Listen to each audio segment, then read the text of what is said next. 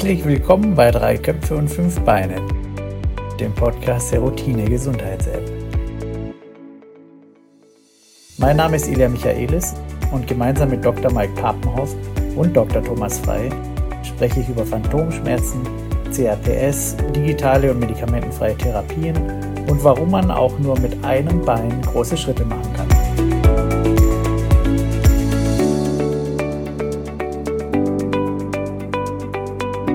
Also herzlich willkommen zu der dritten Folge unseres Podcastes Drei Köpfe und fünf Beine.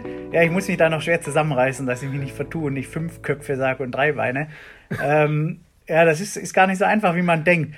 Aber ich glaube, jetzt äh, wird, das wird besser werden. Ähm, Für jeden zu Hause zum Nachsprechen. Ja, ja, ja, ja. genau. Also herzlich willkommen nochmal. Der Mike ist, sitzt hier neben mir und der Thomas. Ähm, wir wollten ja diese Folge wollten wir mal an das, wollt, ja, wollten wir eigentlich besprechen, Thomas, was mit dir nach 2013 passiert ist. Da haben wir ja mit so einem fiesen Cliffhanger aufgehört, ähm, vorletzte, in der vorletzten Folge. Und ich glaube, wir wollten in die Richtung oder das besprechen, ähm, wie du mit den Phantomschmerzen dann klargekommen bist ab der Zeit, beziehungsweise wie du die von einem ja, Feind zu einem erträglichen Begleiter gemacht hast, denke ich. Also so verstehe ich das als Laie. Ähm, ja, vielleicht setzen wir da direkt an jetzt. Vielleicht grätsche ich, grätsch ich noch mal einmal rein, damit wir alle ähm, äh, mit an Bord holen, die vielleicht jetzt zum ersten Mal unseren Podcast hören. Folge 1 beschäftigt sich ähm, ganz ausführlich mit ähm, Thomas Krankengeschichte, die ähm, total eindrucksvoll und, und äh, eindringlich erzählt ist. Also Tipp für jeden, das nachzuhören. Dann erschließt sich das jetzige, heutige auch viel, viel besser. Wie gesagt, wir hatten ja in den ersten beiden Folgen darüber gesprochen und in der letzten das ein bisschen beschrieben, wie das dann nach meinem Unfall äh, sich alles entwickelt hat. Und ähm, ich war die Tage ein bisschen nachdenklich, weil äh, am 12. August habe ich mein äh, 35-jähriges äh, Jubiläum gefeiert. Und, ähm, und da habe ich auch gedacht, meine Güte, 35 Jahre, das ist echt eine lange Zeit. Ähm, nachdem mir der Unfall passiert ist, habe ich echt gedacht, ich überlebe keine zwölf Monate. Und mit einem Bein ähm, kann, ich, ähm, kann ich mir ein Leben überhaupt nicht vorstellen. Ähm, ich habe mich da echt schwer getan und ich muss auch dazu sagen, dass ich mich in meinem neuen Körper äh, nicht wohlgefühlt habe. Und ähm, das hat sich darin geäußert zum Beispiel, das ist eine ganz kuriose Geschichte. Ich habe damals äh, studiert, in einem Studentenwohnheim gewohnt und ähm, man soll es kaum glauben, aber damals gab es Telefone nur auf dem Flur. Also keiner hat, keiner hat ein Telefon im Zimmer gehabt oder geschweige denn ein Handy. Und ähm, das Telefon war gerade mal zwei Ecken von meinem Zimmer weg gewesen. Ähm, ich habe mich nicht getraut, mit Krücken da rauszugehen und einen Anruf entgegenzunehmen, wenn es meine Eltern oder sowas angerufen haben. Ich habe ähm, die Prothese angezogen. Ich habe mich richtig geschämt, ähm, mit meinem, ich sag mal, malträtierten Körper da in die Öffentlichkeit zu gehen.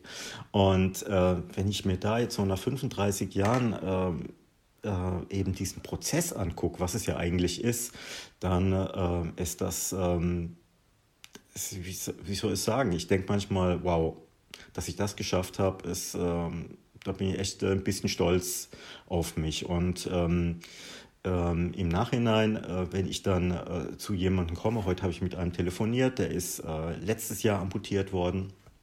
Und äh, da denke ich, oh Gott, das wäre bei mir 1987 oder 86. Willst du da nochmal zurück? Ich sage, ich kann es mir nicht vorstellen. Ich glaube, diesen ganzen Triss will ich gar nicht mehr erleben. Und ähm, was ich da gerne so jungen Leuten sage, ist, nehmt euch einfach die Zeit und nehmt euch, ähm, ähm, ja, äh, ihr, ihr, werdet eben Täler auch durchleben, ähm, geht die durch, weil die bringen euch alle ein Stück weiter. Ja? Also bei mir war es eben einfach so gewesen, dass ähm, ich sicherlich ein Problem hatte, meinen Körper so zu akzeptieren, wie er ist. Und deswegen habe ich mich auch ähm, ähm, nicht so ähm, in den Körper hineingefühlt und habe das Verständnis von ähm, Schmerzen, warum sind die da, was bedeuten die vielleicht auch äh, für meinen Körper, für mich, was lösen die für eine Funktion aus. Damit habe ich mich gar nicht beschäftigt, sondern es war einfach nur brutal unangenehm, es war zum Kotzen und ich habe gesagt, wenn die da waren, ich will so schnell wie möglich das weghaben. Und ähm, deswegen hat sich mein Mindset eben auf äh, Schmerzmittel eingeschossen. Und das hat sich mit der Zeit echt, ich sag's mal so, verwässert. Ich muss ganz ehrlich sagen, vielleicht ist es auch ein bisschen parallel gegangen mit meinem Sport, dass ich einfach ein anderes Körpergefühl gekriegt habe, dass ich ähm, eine andere Körperintegrität aufgebaut habe. Aber ich habe das Gefühl gehabt, so diese Trennung von Körper und Geist, die ich so die ersten Jahre wirklich brutal dargestellt habe, die ist auf einmal, hat sich aufgelöst. Und Körper und Geist sind immer mehr zusammengerückt. Und ich habe gemerkt, wenn ich, äh, meine, wenn ich meine Schmerzen auflösen will, geht das nur über äh, eine Verbindung von Körper und Geist. Und äh, ich glaube, das war äh, so der Start gewesen. Und das war die Zeit um 2013, wo es einfach bei mir so ein, so ein Wechsel gab in der Bewertung meiner Behinderung. Und ähm, da habe ich angefangen, äh, zum Beispiel Qigong zu machen. Da habe ich angefangen, äh, den Sport nicht mehr so rein performermäßig zu machen, sondern auch äh, ein bisschen mehr Meditation, so Geschichten zu machen. Und äh, wie dann das Angebot kam, bei der Studie teilzunehmen, wo wir eben die App entwickeln wollten, war ich Feuer und Flamme, gesagt, das ist die Chance, ähm, da etwas anderes kennenzulernen. Also äh, Ilja, wie sieht's aus? Darf ich da demjenigen danken, der mich da äh, vermittelt hat an, an die äh, an Casa Health? Ja, ja, sicher. Ähm, Vielleicht auch noch ganz kurz zum Hintergrund. Ähm, wir hatten damals eine ähm, das war 2013 ging das los. Ähm, da hatten wir eine Studie hier oder da hatten wir einen ja. Förderantrag gestellt. Und ja. ähm, genau, du wolltest ihm ja gleich danken, deswegen sag du das. Also die, äh, das war ganz witzig. Ich äh, hätte den Kontakt zu euch gar nicht gekriegt, aber es war eine Freundin, die bei Nintendo arbeitet. Also Samia, äh, wenn du das jetzt hörst, äh, vielen, vielen Dank, dass du den Kontakt hergestellt hast, weil äh, wenn du das nicht gemacht hättest, würde es auch heute den Podcast nicht geben. Und äh, ähm, sie hat eben äh, mitbekommen, dass ähm, äh, so ein paar verrückte Entwickler in Düsseldorf so etwas vorhaben und hat gesagt, da kenne ich einen anderen Verrückten, der passt da genau rein. Und, und, und da ist, ich weiß noch, ähm, äh, äh, unser erstes Gespräch in Düsseldorf im Zollhafen. Ähm, und äh, ich habe das erste Mal Spiegeltherapie gemacht. Das war einfach ein Wow-Effekt. Und äh, da war es echt um mich geschehen. Da war für mich klar, ähm, da will ich eben äh, weitergehen. Und die Spiegeltherapie war sicherlich der Opener für äh, eine ganz neue Bewertung äh, von meinem Schmerz. Und ähm, ich mache es jetzt mal kurz. Äh, das hat eben dazu geführt, von 2013 dass ich eben 2017 ähm, auch komplett auf Schmerzmittel verzichtet habe und da erst einmal gemerkt habe, äh, was äh, das für eine Belastung war. Hm. Also das war schon, schon krass. Ne? Wie war, darf ich, darf ich da mal zwischenfragen? Das ist spannend. Wie, hast du schlagartig komplett verzichtet oder hast du Schmerzmittel ausgeschlichen oder wie, wie war so die Zeit für dich? Also man muss ganz ehrlich sagen, ich habe ähm, ja ähm, ähm Schmerzmittel genommen seit von Anfang an. Und äh, dann seit 2003 ähm, Lyrica. Wie heißt nochmal der Wirkstoff, äh, Mike? Genau. Und ähm, das zusammen mit äh, dem äh, Antidepressivum äh, Amitriptylin. Also das sollte jetzt nicht, weil ich depressiv bin, ähm, für die, die das eben nicht wissen, das äh, Amitriptylin ähm, verstärkt die Wirkung von dem Lyrica und dadurch kann man die Aufwandmenge ein bisschen reduzieren. Das hat auch eine eigene, eigene Wirkung. Also das Amitriptylin ja, ähm, ist so das ähm, ja, älteste, besterforschteste Medikament gegen Nervenschmerzen, zu denen die Phantomschmerzen eben auch zählen. Kann man sich so ein bisschen ja. vorstellen, wie, ähm, wie Aspirin oder ASS. Das hilft in niedriger Dosierung gegen die ähm, oder für die äh, Vermeidung von Blutgerinnseln. Deshalb nehmen es Herzpatienten in niedriger Dosierung. Ähm, und erst in höherer Dosierung hilft es gegen Schmerzen. Und so ist das mit dem Amitriptylin auch. Man nimmt quasi ein Zehntel bis ein Drittel der eigentlich antidepressiv wirksamen Dosis. Und ähm, das verein, vereinigt verschiedene Wirkungen ähm, es hilft gegen Nervenschmerzen, es macht auch ein bisschen müd, deshalb nimmt man es abends und ähm, schläft dann auch besser. was bei chronischen Schmerzen ja auch durchaus gewünscht ist, weil wenn man Schmerzen hat und deswegen schlecht schläft, nimmt man am nächsten Tag Schmerzen noch mehr wahr.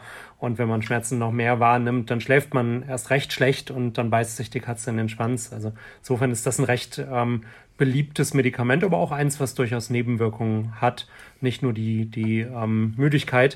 Und ähm, beides zusammen ist schon was, was man im Alltag ähm, ja durchaus schon merken kann, wenn man es ja, einnimmt. Das, das spürt man wirklich. Also wenn man das nimmt, äh, der Körper, der gewöhnt sich dran. Und ähm, äh, natürlich äh, ähm, äh, geht man seinen ganz normalen Alltag man ähm, arbeitet, man geht seinem Beruf nach, man fährt Auto und äh, weil der Körper sich äh, sehr gut dran gewöhnt. Äh, das merkt man erst, wenn man es wirklich äh, abgesetzt hat, was äh, äh, auf einmal für ein, ich sag mal, ein Schleier oder diese Watte, die um einen drumherum ist, auf einmal weggeht. Und nochmal auf deine Frage zurückzukommen, ähm, ich habe ähm, sicherlich ein Jahr vorher angefangen, ähm, wo ich sagte, es fühlt sich für mich irgendwie, ich kann es nicht erklären, aber es fühlt sich für mich so an, als müsste ich jetzt ähm, die Zeit nutzen, ich müsste es jetzt absetzen. Ich müsste es weniger machen. Und das war, glaube ich, ähm, so 15 oder 16, wo ich angefangen habe ähm, zu sagen, okay, ich reduziere jetzt mal die Aufwandmenge um die Hälfte. Und, ähm, und 2017, äh, Anfang 2017 habe ich dann entschieden, ähm, jetzt gehe ich auf Null und äh, da waren die Aufwandmengen noch so groß gewesen, dass ich das hätte so über zwölf Monate ausschleichen sollen. Aber ich bin ein ungeduldiger Mensch und nach drei Monaten hatte ich keine Lust mehr. Und dann habe ich das relativ zügig ähm, ausschleichen lassen. Ich muss ganz ehrlich, Boah, das war äh, äh, bestimmt vier Wochen Anpassung, also ganz massiv. Ja. Also ich habe das, äh, ich habe das äh, ja mal gespürt nach meinem Unfall. Da habe ich ja ähm, Morphium abgesetzt. Da habe ich wirklich äh, äh, ein paar Tage übelst im, im Bett gesessen und Entzug gehabt. Und das hatte ich bei Lyrica auch. Ja. Ja, und das habe ich ein paar Tage echt gespürt. Ich, das waren, äh, ich weiß gar nicht mehr wie viel, aber zwei, drei Wochen waren das sicherlich. Und ähm, ich habe mich aber da durchgebissen und ähm, ich habe es echt nicht bereut. Und ähm, gemerkt heißt, du hattest ähm, Entzugserscheinungen oder auch mehr Schmerzen oder beides? Oder? Ähm, ja, das waren eher so ähm, Entzugserscheinungen. Ja. Also ich kann dir jetzt gar nicht, das war, äh, ja, es waren schon Entzugserscheinungen, ja. Und äh, eben einfach ähm, ähm, das Lyrika, das ähm, hat äh, ein paar ähm, heftige Nebenwirkungen. Das geht auf die Augen, ähm, das hat eben einfach so auch ein bisschen auf deine ähm, körperliche Wahrnehmung. Das hat sich alles auf einmal ein bisschen transformiert, alles verändert. Manche von unseren Patienten berichten, dass sie das während der Einnahme gar nicht so sehr merken, wie ja. hinterher im Kontrast, wenn sie es wieder abgesetzt haben ja. und festgestellt genau. haben, so ex post, wie, wie beeinträchtigt sie eigentlich waren. War das bei dir auch so oder hast du das schon während ja. der Einnahme gemerkt, dass du gedämpft bist? Nee, kann ich absolut unterstreichen. Während du das nimmst, äh, dann ähm, spürst du das nicht, dass du ein bisschen äh, abgedämpft bist. Das merkst du wirklich krass, wenn äh, du es ausgeschlichen hast. Dann ähm, ähm, erkennst du erstmal, dass, ähm, ja, äh, wie bei allen Medikamenten, ähm, äh, wenn etwas wirkt, dann hat es auch äh, eine Nebenwirkung.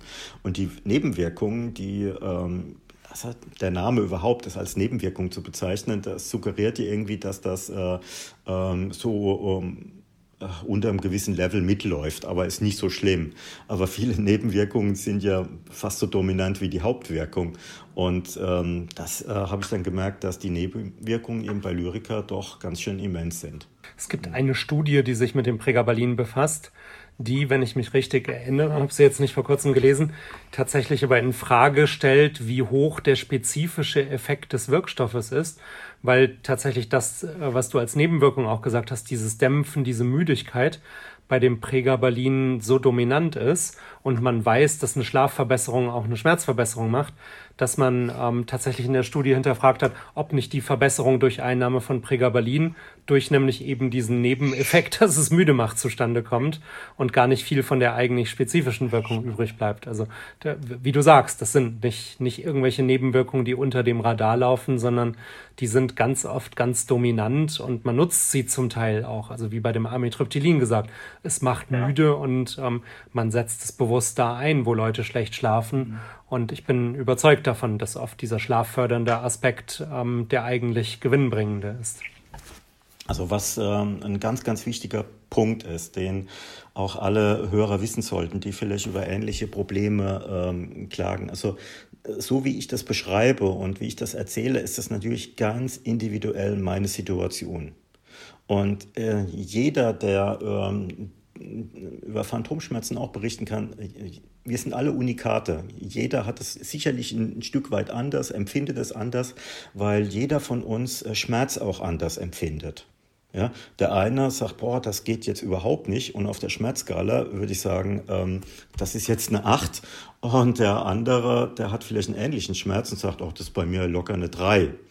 Und, ähm, und dieses ähm, Schmerzempfinden, das ändert sich natürlich, wenn du auf einmal ähm, von ähm, ähm, einem Lyriker-Nutzer zu einem zu komplett auf Null gehst. Das heißt, ähm, was habe ich gemacht? Ich habe eine äh, Psychotherapie parallel dazu gemacht und äh, wir haben auch über Hypnosetechniken, äh, also ähm, EMDR, das ist eine, ähm, ein ganz interessantes Tool, kann man auch googeln.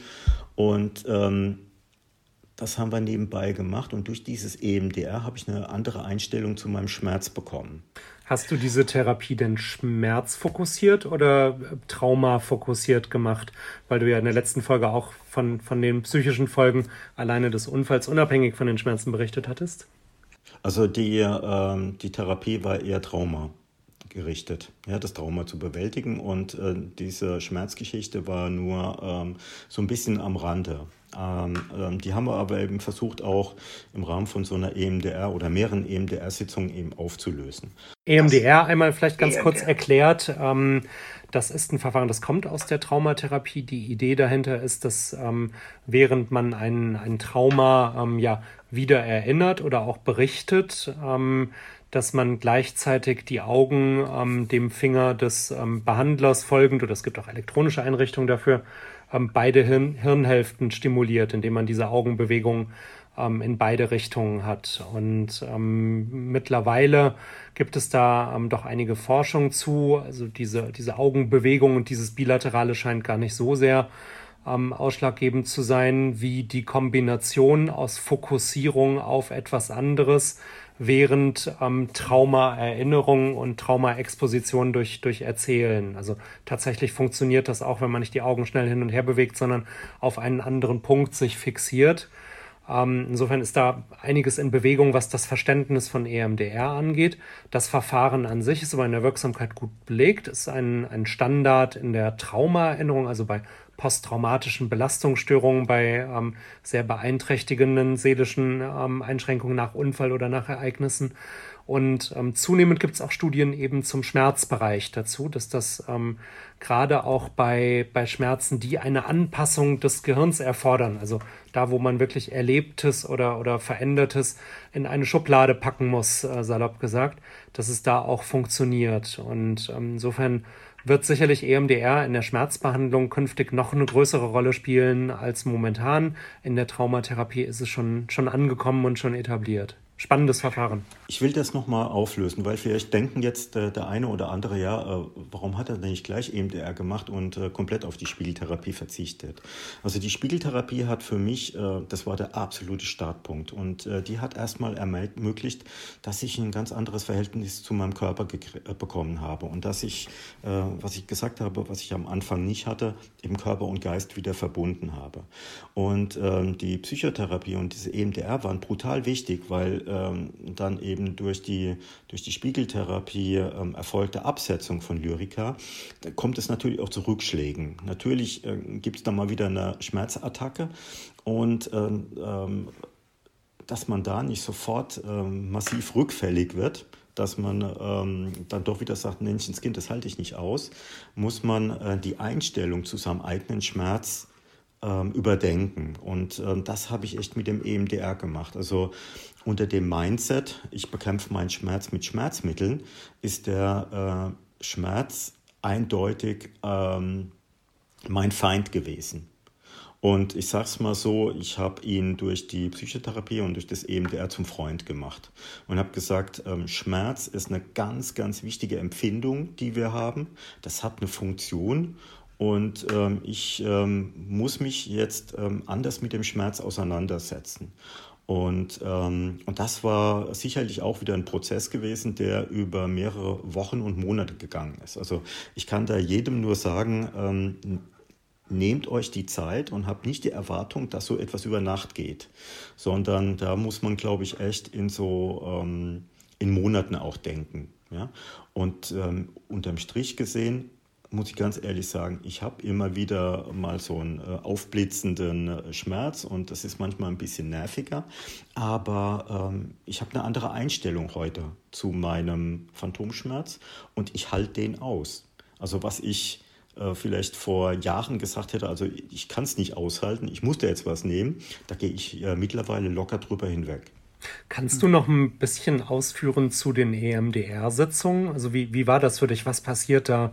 Was hast du da empfunden? Weil ich glaube, nachdem wir das jetzt angeschnitten haben, ist das für viele wahrscheinlich noch schwer greifbar und bestimmt interessant. Der Elia guckt auch schon ganz skeptisch. Ja. Und, ähm, mit großen Fragezeichen. Auch. mit großen ja, Fragezeichen schwebt über ihm, genau. Ja, ja, also der, der Therapeut, der hat mich erstmal so durch Gespräche da äh, ähm, darauf hingewiesen und dann äh, ging es im Endeffekt darum, dass man ähm, einen, ähm, auf einen bestimmten ähm, Situation hinarbeitet, die einem ähm, ähm, in guter Erinnerung ist und ähm, dass man eben äh, etwas Negatives, also den Schmerz, mit ähm, etwas äh, Positivem überlagert, übermalt, überschreibt.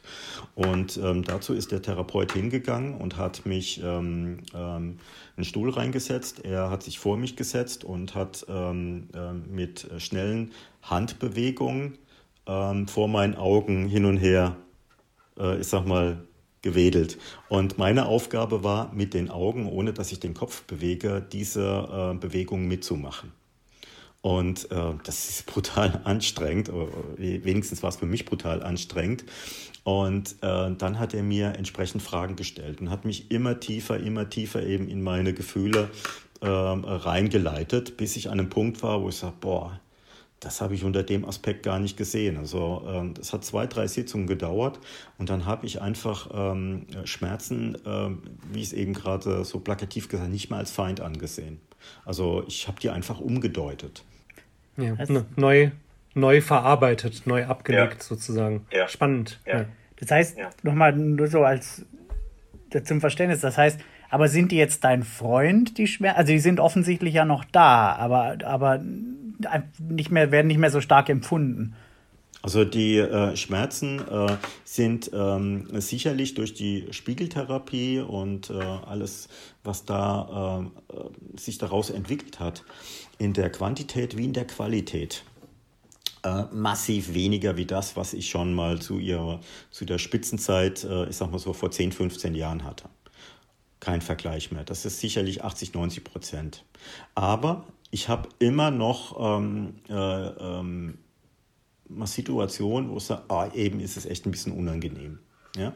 Und ähm, oft kann ich das ähm, ohne eine, ich sag mal, jetzt eine ähm, akute äh, Verwendung von Schmerzmitteln eben überwinden, indem ich jetzt ähm, einfach diesen Schmerz aushalte, in diesen Schmerz reinatme. Und ich, ich, verwende jetzt gerade einen Begriff, den ich aus dem Qigong kenne. Äh, das ist eine Maßnahme, die ich eben auch begleitend dazu gemacht habe. Also ähm, wie gesagt, ich atme dann quasi in den Schmerz rein und nehme den ganz bewusst wahr. Ähm, weil ich gemerkt habe, wenn ich den Schmerz ähm, versuche zu bekämpfen und quasi wie mit den Händen wegzudrücken, wie ein Gewicht, dann wird er erst recht schwieriger, dann äh, stärker, dann entsteht ein brutaler Widerstand. Und äh, ich habe das Gefühl, auf der einen Seite bin ich, auf der anderen Seite ist der Schmerz und der, äh, äh je mehr ich drücke, umso äh, mehr drückt der Schmerz. Und äh, das, äh, das war ein Prozess, das zu erkennen, das hat brutal lange gedauert. Und das war für mich äh, das war ähm, einfach wie eine Neugeburt. Wahrscheinlich kann man sich das ähm, ein wenig vorstellen, wie wenn man es eilig hat und ähm, ständig rote Ampeln sieht. Ja? Je mehr man sich darauf fokussiert und je mehr man sich ärgert, dass das eine mhm. rote Ampel vor ihm ist, umso mehr nimmt man sie auch wahr. Und ähm, das ist etwas, was wir unseren Patienten auch versuchen zu vermitteln. Je mehr man gegen den Schmerz ankämpft und je mehr man versucht, den Schmerz mhm. wegzubekommen und je, sehr, je, je weniger man akzeptiert, dass er in gewissem Umfang da ist und wahrscheinlich auch da bleiben wird, ähm, umso mehr hadert man damit und daran ähm, und ähm, umso dominanter wird der Schmerz. Also ein Großteil ja. der modernen Schmerztherapie ist eben nicht mehr klassisch anästhesienah mit ähm, starken Medikamenten, sondern ein mhm. Großteil mhm. der modernen, ja, multimodalen Schmerztherapie, also Schmerztherapie durch verschiedene Disziplinen auf verschiedene ähm, Therapieverfahren ähm, liegt ja in der Verhaltenstherapie. Und da gibt es tatsächlich auch so Umdeutungsverfahren. ABC-Schema heißt das A wie Auslöser, B wie Belief, also Überzeugung, die dahinter steckt, und C Konsequenz. Ähm, das heißt, ich habe einen Schmerz und gehe davon aus, ähm, da ist irgendwas körperlich noch nicht in Ordnung ähm, die Konsequenz, das C dann ist, dass ich mich lieber aufs Sofa setze und denke, oh je, es schadet mir, wenn ich, wenn ich weiter rumlaufe mit dem Schmerz. Das heißt, der Schmerz wird immer dominanter in dem Moment, in dem man versteht, mhm. der Schmerz ist vielleicht die an die Aktivität oder an die wiedergewonnene Aktivität noch nicht gewöhnte Muskulatur. So gesehen ein guter Schmerz, der mir zeigt, dass sich da wieder was aufbaut. In dem Moment ändert sich das B, das Belief, die Überzeugung und dann auch die Konsequenz. Wenn ich denke, okay, der Schmerz schadet mir nicht, der hilft mir, der zeigt, dass die Muskulatur noch intakt ist und arbeitet und ich kann und soll weitermachen. In dem Moment ist die Konsequenz, ich setze mich eben nicht aufs Sofa, sondern ähm, mache umso mehr weiter und akzeptiere den Schmerz viel mehr. Also das ist ganz, ganz spannend. Schmerztherapie ist im Kopf und die Medikamente mhm. können da nur unterstützen.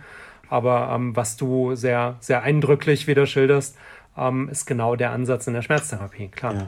Also wenn ich, wenn ich mir einen Finger schneide und das tut weh, dann äh, weiß ich, warum es weh tut und dass das äh, bald wieder ähm, vorbei ist. Bei den Phantomschmerzen, äh, das ist eine ganz andere Dimension und ähm, ähm, da kann ich wirklich jedem nur empfehlen, ähm, das werden auch die Betroffenen und die Hörer auch heraushören, ähm, sich da wirklich ein Team von Experten zusammenzustellen, weil es so um ein Vielfaches einfacher ist, ähm, da eben aus dieser Spirale herauszukommen, wenn man Hilfe hat, wenn man Expertise hat, wenn man professionelle Hilfe hat. Und das soll man sich auch nicht zu schade sein. Also ich habe sicherlich da einfach zu lange gewartet und dann eben auch den den falschen Mindset. Man glaubt es kaum, aber tatsächlich kriegt man freitags nachmittags hier noch Besuch im Büro. Ähm, sorry für das Klingeln. aber ja. ist spannend. Wo, wo ist denn. Ist aber du, du, mal so ganz, ganz praktisch, wo, wo ist die erste Anlaufstelle für sowas? Also wo geht man da hin? Wo würdest du heute hingehen, nach dem, was du alles weißt und, und dir wahrscheinlich selbst, viel selbst auch erarbeitet hast? Das ist eine, ist eine brutal schwierige Frage, weil ähm, der Punkt ist eben einfach, so, ein, äh, ist, äh, so ein interdisziplinäres Team stellt dir eben dein Kostenträger, äh, also Krankenkasse oder Beger, nicht zur Verfügung.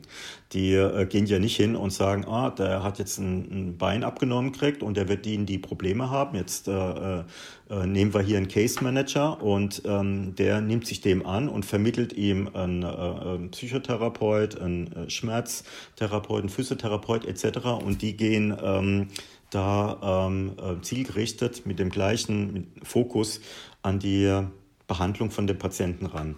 Ähm, das wäre der Idealzustand. Das ist leider, leider tatsächlich schwierig. Ähm, ja. Wir bekommen ja auch Patienten mit chronischen Schmerzen ja. eigentlich viel zu spät und eigentlich ja. ähm, erst dann, wenn sie jahrelang fast mhm. ähm, durch eine unimodale, also durch eine äh, Therapie, durch nur eine Disziplin und mit nur einem Verfahren, sprich Medikamentenbehandlung, gegeistert sind. Ähm, mittlerweile erweitert sich da das Netzwerk. Also wenn man nach multimodaler Schmerztherapie sucht, dann ähm, kommt man weiter. Es gibt mittlerweile ja. Netz, Netzwerke. Ähm, Schmerzliga ist eine Patientenvereinigung oder eben ähm, äh, Schmerzlos e.V., eine andere Vereinigung, die Ansprechpartner haben. Ähm, man kann bei seinen Krankenversicherungen oder bei dir war es BGlich über die BG fragen, wo sind wirklich Einrichtungen, die sich ähm, als Netzwerk auch von vornherein aufstellen und im Team arbeiten. Es gibt über die Deutsche Schmerzgesellschaft gibt es eine Landkarte von ähm, Schmerztherapeuten mit verschiedenen Klassifikationen, von der Einzelpraxis bis hin zum ähm, äh, interdisziplinären Versorgungsnetzwerk beziehungsweise der interdisziplinären Klinik. Ähm, Im Idealfall macht das äh, immer Sinn, dass man sich eben äh, ja Ärzte, Ärztekammer oder Kassenärztliche Vereinigung mhm. oder Versicherer ähm, dahin wendet und nachfragt. Aber das weiß man als Patient nicht unbedingt ja. und als Betroffener nicht unbedingt. Und diese jahrelange Odyssee, die ist leider üblich. Und es ist immer noch so, dass von chronisch Schmerzkranken werden ähm, roundabout 10% überhaupt einem Schmerztherapeuten vorgestellt. Und ja. äh, das sind völlig ernüchternde Zahlen. Also wenn man überlegt, wie viele ähm, Krebspatienten werden einem Palliativnetzwerk mittlerweile vorgestellt, das sind viel, viel mehr. Da war ähm, die Aufklärungsarbeit mhm. der letzten Jahre viel, viel erfolgreicher. Ähm, weiß nicht, ob chronische Schmerzen nicht so eine Lobby haben, aber das ist wirklich noch schwierig, an ein gutes Versorgungsnetzwerk zu kommen, was sicherlich auch daran liegt, dass ähm, es keine guten Versorgungsstrukturen gibt. Es gibt kaum integrierte Versorgungsprogramme. Ähm, es gibt zwar so Disease Management, also Krankheitsmanagement-Programme für chronische Rückenschmerzen, mhm. für viele Behandlungsindikationen, für viele Krankheitsbilder eben noch nicht. Und da ist ganz viel politische und, und ähm, strukturelle Arbeit in den nächsten Jahren noch erforderlich. Insofern ähm, volles Verständnis, wenn du nicht aus der Pistole geschossen Elias Frage beantworten kannst, wo man sich ja. hinwendet, kann man quasi gar nicht. Also es gibt nicht die eine Anlaufstelle. Ich muss dazu sagen, dass ähm, ja, ist, mein Unfall war in den 80ern und äh, da gab es eben nicht die Möglichkeit, mal so schnell ins Internet reinzugehen und die Sachen zu suchen. Das heißt, ich bin so 10, 15 Jahre quasi damit groß geworden ähm, als Alleinkämpfer äh, in der Gegend rumzulaufen. Und irgendwie habe ich das auch in das Internetzeitalter übertragen. Also heute ist es sicherlich äh, viel einfacher, ähm, mal schnell so eine Information zu googeln und Anlaufstellen zu finden. Und es gibt ja auch im, ähm, im Behindertenbereich, also zum Beispiel ähm, bei den Amputierten, auch so eine Selbsthilfegruppe wie den Bundesverband der Arm- und Beinamputierten. Die haben ein Peer-Netzwerk und da kann man sich an die auch richten, wenn die nicht sogar jetzt zufälligerweise bei dir im Krankenhaus Krankenhaus am Bett waren. Und ähm, das sind ähm, eben einfach Dinge gewesen, die gab es in den 80er und 90er Jahren nicht. Wenn da ein Chefarzt, der dir eben nach einem Unfall das Bein abgenommen hat, äh, ähm, ein paar Monate vorher jemand anderem das Bein abgenommen hat und dann hat er denjenigen ähm, eben einfach zu dir ins Bett gesetzt und hat gesagt, red dem mal gut zu. Und ähm, so ist das eben wie so ein Staffelstab äh, von einem Betroffenen zum anderen Betroffenen weitergegeben worden. Heute es sind da die Skalierungseffekte viel, viel größer durch das äh, Internet, muss man ganz ehrlich sagen. Und da wäre ich äh, sicherlich auch ähm, schneller zum Ziel gekommen. Vielleicht war es auch ein bisschen äh, übertriebener Stolz und falsche Erwartungshaltung. Aber ähm, ähm, mein, ich sag mal, mein Geist, mein Unterbewusstsein hat mich ja dann doch in die richtige Richtung gedrängt. Und ähm, ich muss ganz ehrlich sagen, ein Riesenvorteil war, dass ich sicherlich ähm, immer ähm, ein sehr energiereicher oder äh, sehr e-, energetischer Mensch war. Das heißt, ich hatte die Energie, mich auch immer wieder äh, neu zu definieren und ähm, ähm, neu, ich sag mal, zu erfinden und mit neuen Themen auseinanderzusetzen und Informationen reinzuholen. Das ist, äh, wenn du Schmerzen hast, aber nicht normal. Also ich sage nicht normal, es ist äh, keine Seltenheit, dass Leute wirklich energetisch so down sind, wenn du Schmerzen hast, die, ähm, äh, die haben keinen Bock, in der Gegend rumzulaufen und da nochmal nachzufragen und da nochmal nachzufragen. Das sind ähm, auch viele Enttäuschungen, die da den Weg pflastern. Und ähm, deswegen ist es ähm, vermutlich eben für Schmerzpatienten brutal schwierig, ähm, auf dem direktesten Weg eine Hilfe zu kriegen. Vielleicht als Hinweis an unsere ähm, Zuhörer auch nochmal zwei, zwei Dinge. Zum einen, wir schmeißen hier viel mit ähm, Begriffen äh, um uns wie EMDR und ähm, Hypnotherapie, Hypnose, viel gerade auch mal ähm, vielleicht das als Aufruf, also wer, wer solche Begriffe und solche Verfahren nochmal erklärt haben möchte, vielleicht ist das ein eigenen Podcast und eine eigene, oder nicht eigenen Podcast, aber eine eigene Podcast-Folge nochmal wert. Ähm, vielleicht können wir einen Hypnotherapeuten auch mal mit dazu bekommen. Ja. Fällt mir auch spontan jemand ein oder EMDR-Therapeuten, vielleicht kann man da in der Tiefe ähm, nochmal Wissen ja. auffrischen. Also Hinweis auch an alle, an alle Zuhörer, bitte Mail an, an Ilja, an uns, ähm, dass wir ähm, erfahren, wenn was unklar ist oder wenn Wünsche sind. Ähm, wir arbeiten auch, und das ist das zweite, an Links auf der ähm, Routine-Website, dass man Betroffene mit den Indikationen, die ähm, von unserer Therapie ähm, profitieren, dass wir denen auch ein Netzwerk zur Verfügung mhm. stellen und helfen und Anlaufstellen eben vermitteln wollen. Das also, wollte ich nicht. Das ist in, in Arbeit. Ja. Einfach E-Mail an info@routine.health oder podcast@routine.health. Ähm, da können wir sicherlich helfen. Ich wollte gerade sagen, vielleicht leistet unser Podcast oder überhaupt, was wir insgesamt machen, einen Beitrag dazu, dass äh, Menschen das zukünftig ein bisschen gezielter finden. Beziehungsweise, wenn jemand, wie gesagt, wie der Mike ja gerade sagte, könnt uns ja mailen. Wir haben ja alle Experten hier. Zumindest kennen, kennen Oder wir kennen sie. Die, wir, wir, können zumindest hoffentlich in die richtige Richtung weisen. Genau. wir wissen, wen man fragt. Ja, genau. Ja, wir müssen auch tatsächlich äh, schon zum Ende kommen jetzt wieder hier. Ähm, war super. Ich glaube, ich hoffe, wir haben es für alle aufgelöst, was mit dir nach 2013 passiert ist. Jetzt Und tatsächlich ist die Lösung ist ja, dass der Schmerz dein Freund ist. Und das Aber wir sind immer noch 2017, oder? Ja, ja. Ja, irgendwie sind wir doch, ja, ich glaube, wir können da noch ewig drüber sprechen. Aber wir haben ja noch Tonnen, also sind ja jetzt schon wieder viele neue Themen aufgetaucht, ne, über EMDR, Hypnotherapie. In unserem nächsten Podcast wollen wir ein bisschen drüber sprechen, ähm, was passiert wirklich im Gehirn und was vielleicht für andere ja. Möglichkeiten gibt es noch, die das Gehirn verändern, oder Mike, so in die Richtung? Ja.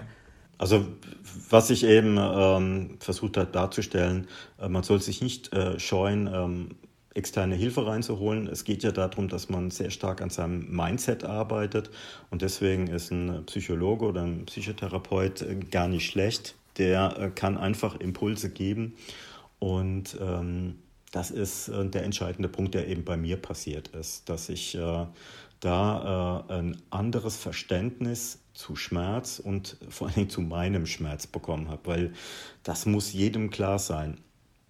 Die Lösung liegt in dir selbst. Das ist doch ein sehr ein schönes super Schlusswort. Schlusswort. Können, wir, können wir nicht toppen, Thomas. Nee, das kriegen wir nicht besser hin. Ja, super. Dann vielen Dank, Thomas und Mike. Ähm, und wie gesagt, an alle Zuhörer, schreibt uns eine E-Mail mit Fragen, die ihr habt oder Vorschlägen oder Themen, die euch äh, interessieren und dann kümmern wir uns drum. Dann hoffe ich bis zum nächsten Mal. bis bald, viel bis Spaß beim Ciao. Tschüss. Tschüss.